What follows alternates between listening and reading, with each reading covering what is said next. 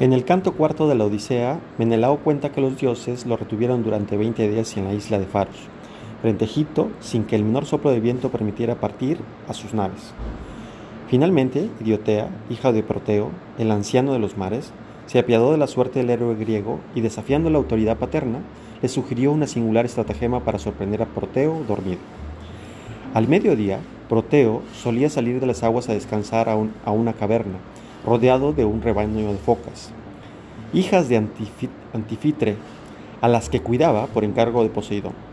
Para asegurarse de que no faltara ninguna, pasaba revista y las contaba. Luego, como hacen los pastores de ovejas, se echaba entre ellas y dormía. Era en ese momento cuando Menelao, con ayuda de tres compañeros, tendría que abalanzarse sobre él, sujetarlo e impedir que escapara. Si lo conseguía, Proteo le explicaría de qué modo salvarse y le revelaría el destino que le aguardaba a él, a su hermano Agamenón y a otros héroes griegos. Así se desarrollaron los hechos. Para pasar desapercibidos y lograr su propósito, Menelao y sus compañeros se envolvieron en malolientes pieles de foca y se les proporcionó que les proporcionó Idiotea, juntamente con un antídoto, un perfume de ambrosía destinado a contrarrestar el hedor. A la hora prevista, tal y como ella les había anticipado, Proteo salió del agua, primero contó las focas, las verdaderas y las falsas, alineadas en la playa junto a la orilla donde rompían las olas.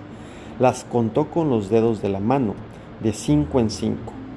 En cuanto el dios se tendió a la arena, Menelao y los suyos se le echaron encima. Para eludir la captura, el dios se transformó sucesivamente en león, en serpiente, en pantera, jabalí y hasta en agua de y, y en árbol. Pero incapaz de librarse de sus captores, terminó cediendo y le contó a Menelao por qué no soplaba el viento, cómo remediarlo y también les develó el destino de otros héroes y el suyo, la muerte de Agamenón y la tragedia de los Atridas, las lágrimas de Ulises, cautivo de la ninfa Calipso y obligado a permanecer lejos de Itaca y por último, el destino del propio Menelao, quien por ser el esposo de Helena era para los dioses el yerno de Zeus, de modo que le aguardaban los campos elíseos junto a Radamantis. Así, pues, el mito de Prometeo parece apuntar más allá de la incertidumbre y del engaño que implican la capacidad de adoptar formas cambiantes, a una idea de verdad y de justicia infalible, que tiene que emerger de una prueba que se da en el mar o en sus proximidades, en algún lugar situado entre dentro y fuera del agua, con sus secuencias de acontecimientos que constituyen eh, con un retorno simbolizado en los campos elíseos.